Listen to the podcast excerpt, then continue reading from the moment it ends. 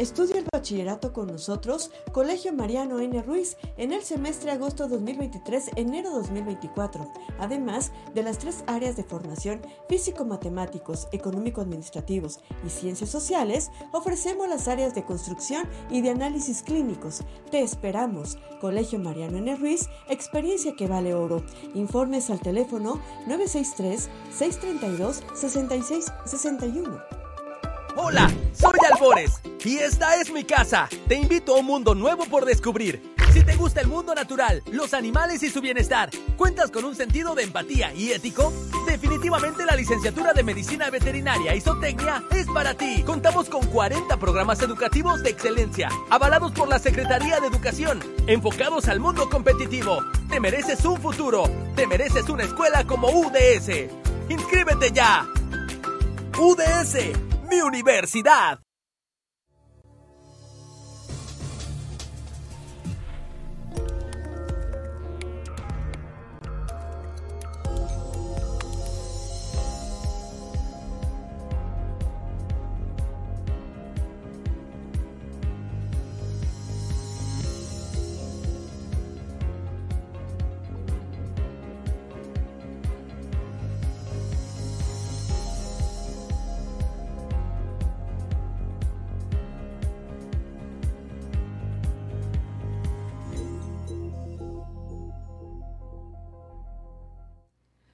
Buenos días, bienvenido, bienvenida a Factory News. En esta mañana de lunes nos da muchísimo gusto saludarle y desearle un feliz inicio de semana. Vamos a empezar con las noticias y pues como siempre damos comienzo con el estado del tiempo para que usted tome sus previsiones. Estamos a una temperatura de 18 grados en esta fresca mañana. Se espera que llegue a una máxima de 26 grados con la probabilidad de lluvia y una mínima de 16 grados. Estará nublado todo el día, entonces tome usted sus precauciones para organizar su día. Y bueno, empezamos con nuestras noticias regionales para que usted esté bien enterado y bien enterada.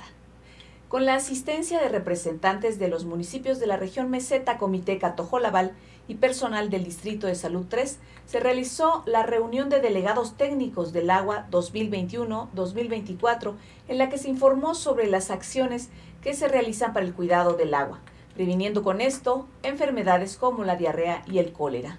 Viridiana Montiel López, regidora del Ayuntamiento en Comitán, en representación de Mario Antonio Guillén Domínguez, alcalde de la ciudad de Comitán, reconoció el interés de los involucrados y pidió continuar con estas medidas preventivas, ya que son vitales para la salud de toda la población. En noticias regionales también, Mario Antonio Guillén Domínguez, junto al secretario de Salud, José Cruz realizaron el recorrido de las instalaciones del Hospital Materno Infantil de Comitán, cuya remodelación fue inaugurada en días pasados por el gobernador Rutilio Escandón Cadenas y que actualmente es uno de los mejores hospitales en Chiapas.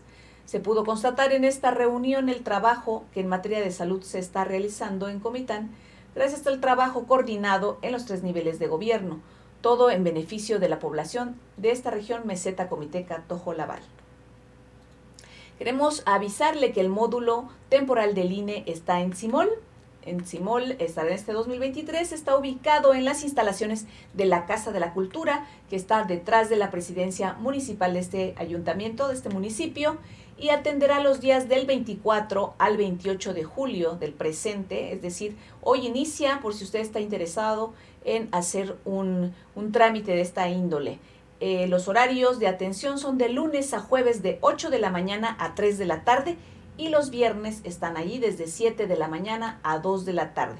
Los trámites que usted puede realizar son inscripción al padrón electoral, renovación por vencimiento o cambio de domicilio, reposición por pérdida o extravío de su credencial, y para lo cual tiene que presentar documentos para el trámite de inscripción al padrón, especialmente si usted va a inscribirse, lleve consigo su acta de nacimiento original, su certificado de estudios, comprobante de domicilio no mayor a tres meses de vigencia, presentar también para documentos del trámite de renovación por vencimiento o cambio de domicilio, necesita llevar su acta de nacimiento original, credencial del INE, comprobante de domicilio no mayor a tres meses de vencimiento y presentar para documentos para el trámite de reposición. Si usted perdió o extravió su tarjeta, su credencial, Lleve consigo acta de nacimiento original, identificación alterna, que puede ser la licencia de manejo, cartilla militar, cédula profesional o pasaporte, etcétera. Y en caso de no contar con lo anterior, deben presentarse con dos testigos que cuenten con credencial del INE vigente, también con un comprobante de domicilio no mayor a tres meses. Eh, aproveche, aproveche esta oportunidad en Simol. Bueno, vamos a nuestra primera pausa y volvemos prontito. Todos los días preparamos el pan más exquisito para tu paladar. En nuestra sede central Miguel Alemán y en nuestras sucursales Norte, Fobiste, Santa Ana y El Cedro, encuentras todos los días pan regional, pan estilo México, pan integral, pastelería y postres elaborados con la materia prima de mayor calidad y de las mejores marcas. Pedidos especiales, llama al 963 63 215 La Flor de México, pan de calidad para tu familia.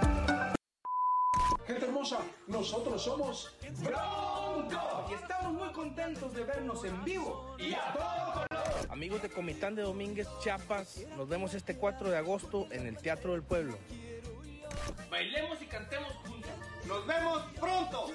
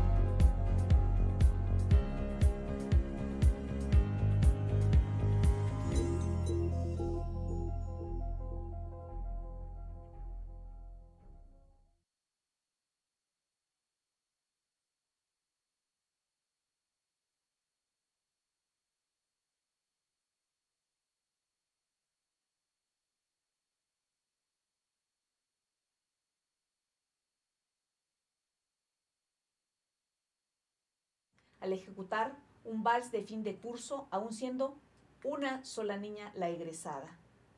Bella imagen que se volvió viral en las redes sociales. Al respecto, la Universidad Intercultural de Chiapas, la UNICH, felicitó al estudiante quien además de ser un buen alumno, presta un servicio como educador comunitario en el Consejo Nacional de Fomento Educativo CONAFE. Dio a conocer que la UNICH tiene una misión con la que los estudiantes puedan lograr una vinculación comunitaria, por medio de los saberes científicos y tradicionales con el propósito de construir una sociedad más próspera, justa y equitativa, lo cual logró hacer hace unos días en la comunidad de Hol Chalja, Manuel Hernández Espinosa, este estudiante, que es de mencionar que Manuel Hernández por las mañanas es educador en este centro educativo y en el Centro Educativo Benito Juárez y por las tardes estudia lengua y cultura en la mencionada Universidad Intercultural Multimodal de Bachajón, quien además está a punto de inscribirse al tercer semestre. En esta ocasión se dijo que Manuel Hernández Espinosa es un claro ejemplo de que los jóvenes han entendido cuál es el objetivo de la vinculación comunitaria.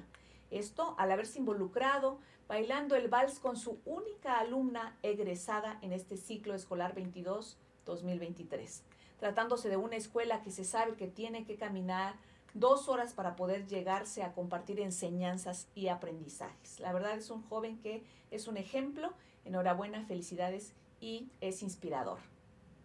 En otras noticias inspiradoras, bueno, la ley Olimpia en Chiapas, ¿qué pasa con ella? ¿Cómo aplicarla en casos de violencia digital? Esta ley es una herramienta legal para combatir el acoso y la violencia digital en el estado de Chiapas, luego del caso suscitado en Estados Unidos, en donde una mujer fue contrademandada al usar contenido a su expareja, que usó como arma, ella usó como arma la ley Olimpia, y ante esto, María Enriqueta Burelo Melgar, conocida activista del colectivo 50 más 1, menciona cómo se puede aplicar esta ley. Nos dice que la ley Olimpia se estableció debido a la historia de Olimpia Coral Melo, quien a los 18 años de edad fue exhibida por su expareja en un video donde se encontraba teniendo relaciones sexuales, el cual se viralizó en el estado de Puebla y ante esto recibió ella un sinfín de acoso y violencia digital. Intentó, intentaron atentar contra su propia vida. Tras el hecho, que fue en el 2014, se presentó frente al Congreso de Puebla, en donde se logró el reconocimiento por violencia digital, el cual actualmente, y gracias a esta acción valiente de Olimpia, a la persona que agrede se le castiga con seis años de prisión. Actualmente la ley Olimpia se aplica en 29 entidades federativas, incluyendo Chiapas.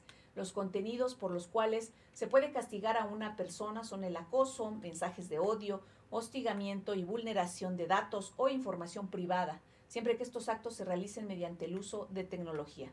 Un ejemplo de ello podría ser cuando cuelgan las lonas en los puentes de Tuxtla donde exhiben a las mujeres como robamaridos. Ahí puede ser aplicada la ley Olimpia, mencionó la activista Enriqueta Burelo.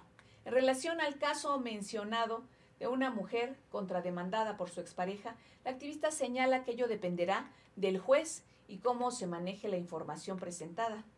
Y obviamente que haya pruebas que demuestren pues la veracidad de la culpabilidad o en su caso de la inocencia del demandado. Si la mujer cuenta con pruebas que sustenten su posición y estas no han sido exhibidas en redes sociales, la contrademanda no debería aplicarse, ya que se cumplirían con todos los puntos mencionados en la ley pues mucha atención y también mucho cuidado. Vamos a otra pausa y volvemos en un momento. Hoy, 21 eh, de julio, pues nos encontramos aquí en la colonia Velasco Suárez, una colonia muy bonita, eh, pues donde la gente eh, pues está trabajando junto a nosotros como gobierno. Tenemos ya los avances de la red de distribución de agua potable para llevarle al vital líquido a las diferentes familias de aquí de Velasco Suárez. Vemos que la obra va en buenas condiciones y vamos avanzando todos los días. Y hoy, pueblo y gobierno, avanzamos juntos. Que Diosito me los bendiga desde esta hermosa colonia Velasco Suárez, tu amigo Joy Altuza.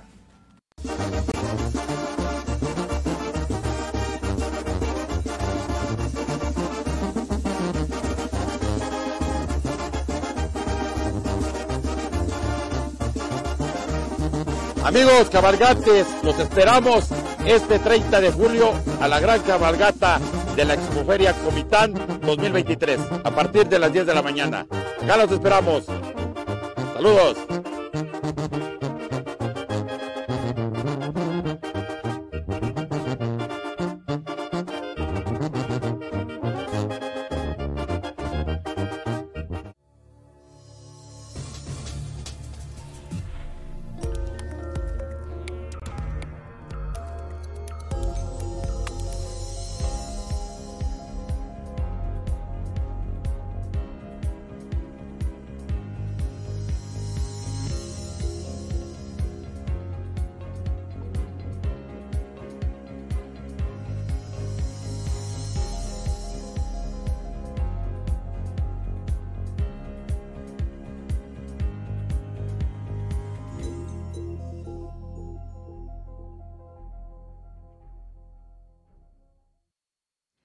Buenas noticias para el deporte nacional.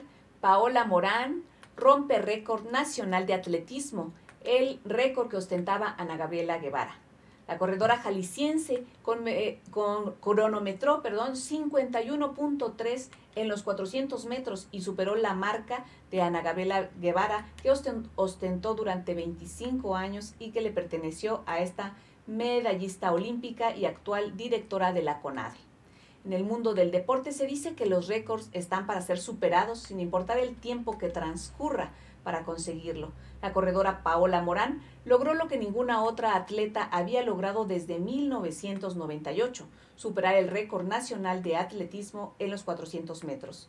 Durante 25 años, la marca perteneció a Ana, Gabriela Guevara, que es considerada como la mejor velocista mexicana de la historia. Sin embargo, la originaria de Guadalajara, Jalisco, Paola, cronómetro 51.03 y superó los 52.12 de la medallista olímpica en Atenas 2004. Morán, de 26 años, pasó a la historia del atletismo mexicano durante el sexto Campeonato Nacional de 400 metros que se realizó en el estado de Puebla. Además, con dicho registro obtuvo su clasificación por tercera ocasión en su trayectoria al Campeonato Mundial de Atletismo que se llevará a cabo en Budapest este mismo año y comenzará el sábado 19 de agosto. La subcampeona panamericana que quedó cerca de conseguir su boleto a los Juegos Olímpicos de París 2024, pero todavía tiene 11 meses para adjudicárselo, Paola pues está muy contenta y no se enorgullece. Ahora pues vamos a la nota política. Sheinbaum es la primera corcholata en recorrer las 32 entidades del país.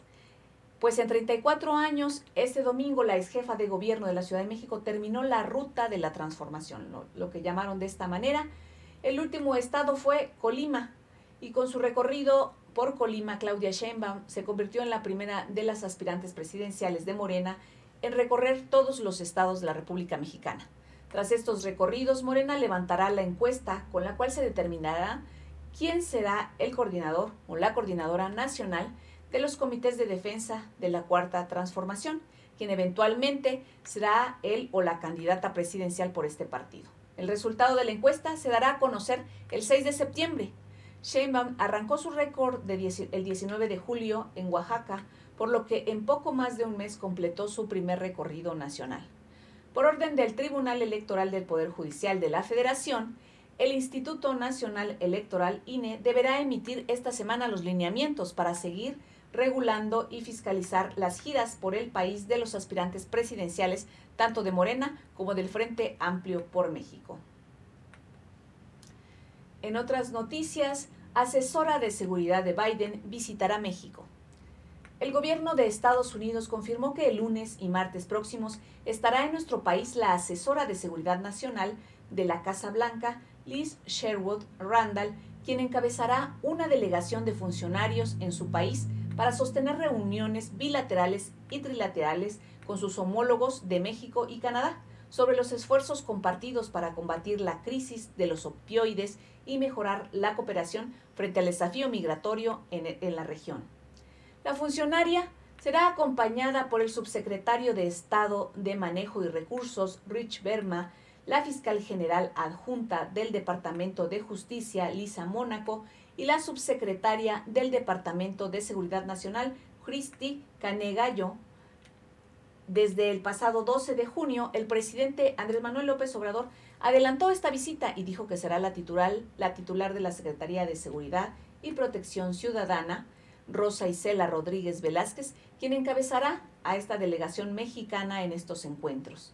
Será la cuarta ocasión en que Sherwood Randall visita oficialmente nuestro país. La más reciente fue el 30 de mayo, donde se incluyó un encuentro en Palacio Nacional con funcionarios mexicanos. En el comunicado del gobierno estadounidense, donde se confirma la visita de su funcionaria, se hace énfasis en el tema del combate a los opioides ilegales. La administración Biden-Harris se ha centrado intensamente en la lucha contra la crisis de los opioides y a través de este trabajo hemos conseguido que nuestros socios mundiales también tomen medidas. Durante la cumbre de líderes de América del Norte, por sus siglas en inglés, celebrada los días 9 y 10 de enero de 2023, el presidente Joe Biden y el presidente Andrés Manuel López Obrador y también el primer ministro Justin Trudeau dirigieron la formación de un comité trinacional sobre el fentanilo. Esto señalaron en un comunicado desde la Casa Blanca. Y en otras noticias, culminaron los trabajos escolares calendarizados de 2022 y 2023. Usted pudo constatar eh, de, viva voz y presencialmente pues, los cierres en todas las escuelas de nuestra región, en nuestra región y también con una feria de proyectos de la delegación 1 309 de la zona escolar 144 de primarias, cerró también con broche de oro el proyecto de educación alternativa, PEA, el pasado 20 de julio. La escuela primaria Jaime Sabines Gutiérrez, ubicada en Chichima, Acapetagua, municipio de Comitán de Domínguez, Chiapas, bajo la dirección de la profesora Semi Karina Dardón Muñoz y del profesor Gerardo Reyes Cardona, fue la sede para realizar este evento. Participaron varias escuelas, escuelas de toda la zona para exponer su proyecto con el acompañamiento de alumnos, alumnas, padres y madres de familia, educadores, directores y autoridades educativas del Consejo del Proyecto Educativo Delegacional y secretarios delegacionales de Educación Física, así como del PEA Regional y Supervisión Escolar 144. Enhorabuena por este eh, gran evento.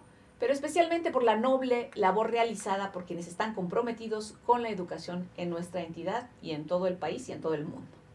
Con esta buena noticia nos despedimos esta mañana del lunes 24, deseándole una excelente semana. Soy Angélica Altuzar, me acompañó en los controles el ingeniero Dina Ramírez y le damos, le deseamos un excelente día a nombre de la maestra Guadalupe Gordillo. Nos vemos mañana.